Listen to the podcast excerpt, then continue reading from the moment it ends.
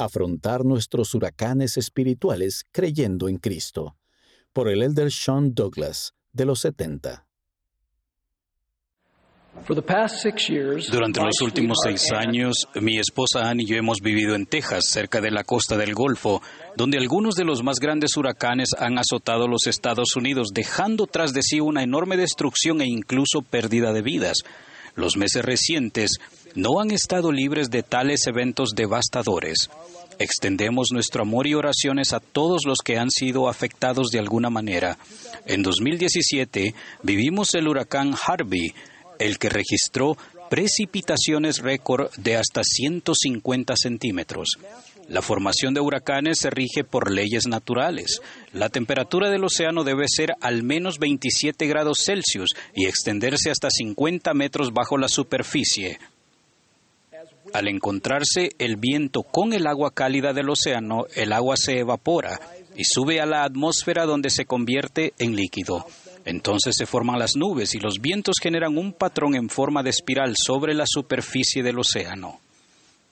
Los huracanes son de una magnitud colosal, alcanzan los 15.240 metros o más en la atmósfera y se extienden al menos 200 kilómetros a lo ancho. Es interesante que al tocar tierra, los huracanes comienzan a debilitarse porque ya no están sobre las aguas cálidas que necesitan para alimentar su fuerza. Tal vez ustedes nunca afrontarán un devastador huracán físico. Sin embargo, cada uno de nosotros ha resistido y resistirá a huracanes espirituales que amenazan nuestra paz y ponen a prueba nuestra fe. En la actualidad, estos parecieran ir aumentando en frecuencia e intensidad. Afortunadamente, el Señor nos ha brindado una forma segura de sobrellevarlos con gozo. Cuando vivimos el Evangelio de Jesucristo, se nos asegura que al sobrevenirnos peligros que amenazan quitarnos la paz, tenemos en Dios gran confianza. El presidente Russell M. Nelson explicó, los santos pueden ser felices en cualquier circunstancia, podemos sentir gozo aun cuando tengamos un día malo, una semana mala o hasta un año malo. El gozo que sentimos tiene poco que ver con las circunstancias de nuestra vida y tiene mucho que ver con el enfoque de nuestra vida. Si centramos nuestra vida en Jesucristo y su Evangelio, podemos sentir gozo independientemente de lo que esté sucediendo o no esté sucediendo en nuestra vida. Así como las leyes naturales rigen los huracanes físicos, las leyes divinas rigen la forma en que sentimos gozo durante nuestros huracanes espirituales. El gozo o la desdicha que sintamos al hacer frente a las tormentas de la vida tiene relación con las leyes que Dios ha establecido.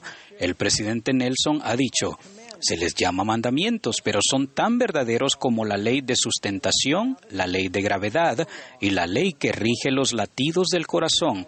Él continúa, llega a ser una fórmula más bien sencilla. Si desean ser felices, guarden los mandamientos. La duda es enemiga de la fe y del gozo, así como el agua cálida del océano es el caldo de cultivo para los huracanes. La duda es el caldo de cultivo para los huracanes espirituales, así como la creencia es una elección, también lo es la duda. Cuando elegimos dudar, elegimos que se actúe sobre nosotros y otorgamos poder al adversario, quien de este modo nos deja débiles y vulnerables. Satanás procura conducirnos al caldo de cultivo de la duda. Él procura endurecer nuestro corazón para que no creamos. Este cultivo puede parecer acogedor porque las aguas cálidas, aparentemente tranquilas, nos requieren que vivamos de toda palabra que sale de la boca de Dios. En tales aguas, Satanás nos tienta a debilitar la vigilancia espiritual.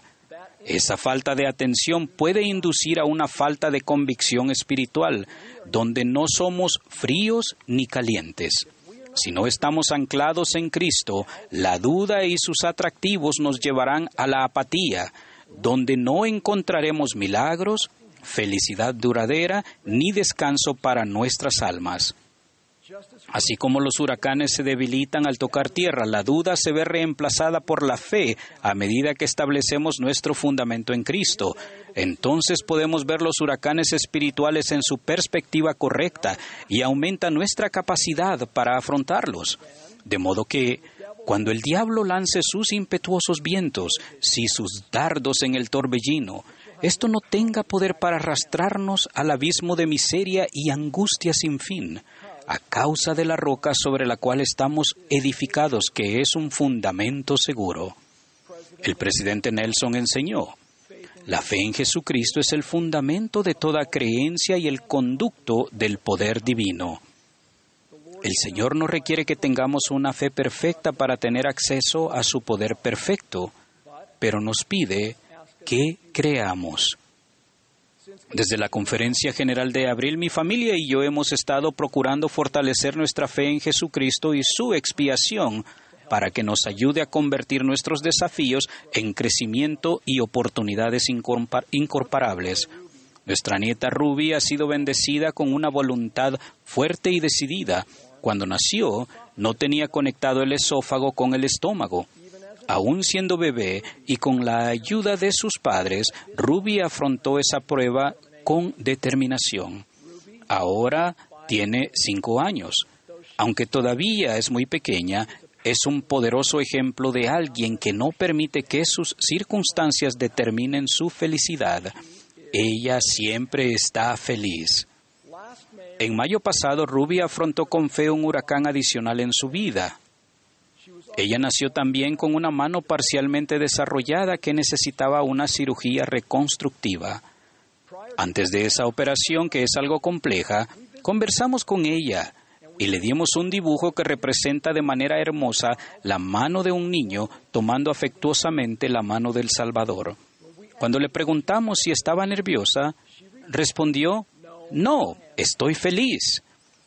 Entonces preguntamos, ¿por qué te sientes así, Ruby? Ruby afirmó con confianza, porque sé que Jesús me tomará de la mano. La recuperación de Ruby ha sido milagrosa y ella continúa estando feliz. ¿Cómo contrasta la pureza de la fe de una niña con la insensatez de la duda que a menudo puede tentarnos al hacernos mayores? Pero todos podemos llegar a ser como niños pequeños y elegir dejar de lado nuestra incredulidad es una elección sencilla.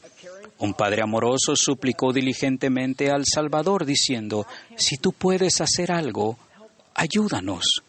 Entonces Jesús le dijo, si puedes creer, al que cree todo le es posible. Y de inmediato el padre clamó diciendo, Señor, creo, ayuda mi incredulidad. Ese humilde padre sabiamente eligió confiar en su creencia en Cristo más que en su duda. El presidente Nelson expresó, Solo su incredulidad evitará que Dios los bendiga con milagros para mover los montes de su vida. Cuán misericordioso es Dios al poner el listón al nivel de nuestra creencia y no al nivel de nuestro conocimiento. Alma enseña, bendito es el que cree en la palabra de Dios, porque Dios es misericordioso para con todos los que creen en su nombre. Por tanto, Él desea ante todo que creáis. Sí, ante todo, Dios desea que creamos en Él. Afrontamos mejor nuestros huracanes espirituales creyendo en Cristo y guardando sus mandamientos. Nuestra creencia y obediencia nos vinculan con un poder más allá de nuestro propio poder para superar lo que fuere que esté sucediendo o no esté sucediendo en nuestra vida. Sí, Dios nos bendice inmediatamente por creer y obedecer. De hecho, con el tiempo nuestro estado del ser se convierte en felicidad y somos vivificados en Cristo conforme ejercemos nuestra fe en Él y guardamos sus mandamientos. Hermanos y hermanas, que escojamos hoy no dudar, mas ser creyentes. La vía correcta consiste en creer en Cristo. Estamos grabados en las palmas de sus manos. Él es nuestro Salvador y Redentor quien está a nuestra puerta y llama. En el nombre de Jesucristo. Amén.